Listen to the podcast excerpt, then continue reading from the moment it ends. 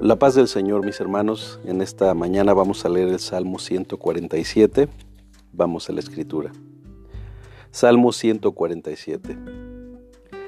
Alabad a Jehová, porque es bueno cantar salmos a nuestro Dios, porque suave y hermosa es la alabanza.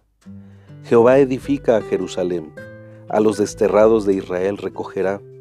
Él sana a los quebrantados de corazón y venda sus heridas.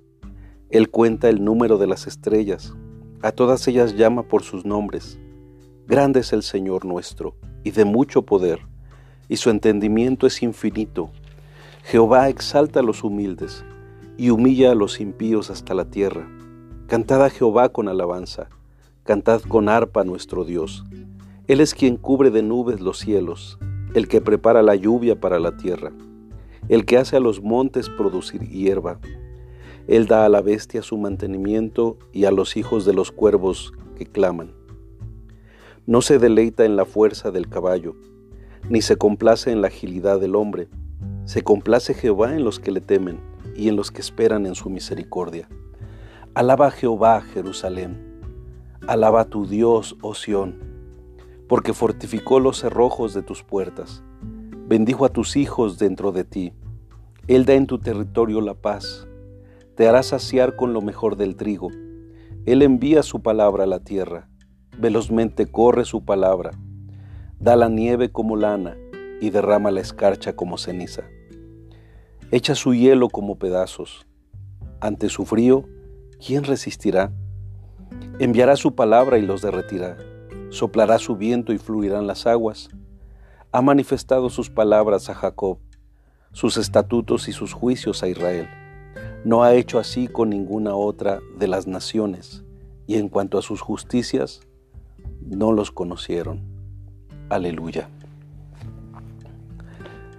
Este parece ser un salmo post-exílico. Eso se puede concluir por lo que mencionan los versículos 2 y 3, y pudiera haber sido cantado para celebrar la reconstrucción de los muros de Jerusalén, acontecimiento que podemos leer en el libro de Nehemías. Las difíciles preguntas que Dios planteó a Job en los capítulos 38 al 41 del libro de Job y preguntas también a Israel en el capítulo 40 del libro de Isaías, las convierte, las convierte aquí el salmista en declaraciones dignas de alabanza. Los versículos 1, 7 y 12 introducen cada uno de ellos una estrofa de alabanza en este himno de tres secciones. Los versículos 2, 3, 19 y 20 se refieren de manera específica a la relación de Dios con Israel. Vamos a dividir este salmo en tres secciones. El versículo de los versículos 1 al 6 tenemos la primera sección. Tanto el libro de Esdras como el de Nehemías se encargan de registrar la edificación de Jerusalén y cómo recoge a los desterrados y les venda las heridas. Cada sección del Salmo acaba con un contraste. En el versículo 6 contrasta a los humildes con los impíos. La segunda sección irá de los versículos 7 al 11. Esta sección muestra a Dios como proveedor sobre sus, sobre sus necesidades, además de recordar que lo que complace a Dios es que esperemos en Él.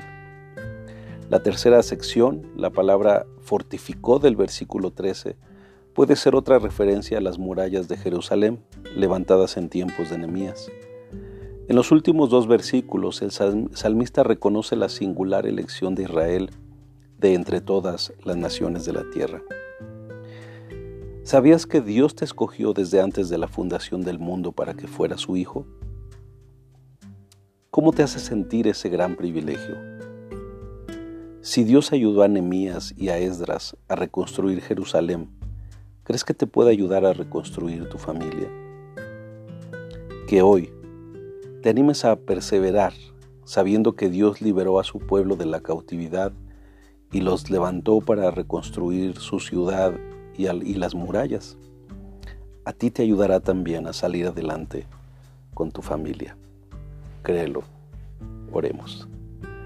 Señor, gracias por este hermoso salmo que nos hace ver que tú eres el Dios que reconstruye, que levanta lo destruido.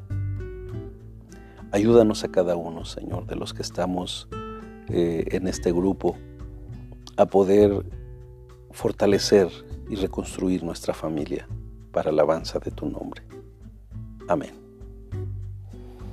Que tengan un excelente día, mis hermanos, hombres de integridad. Bendiciones.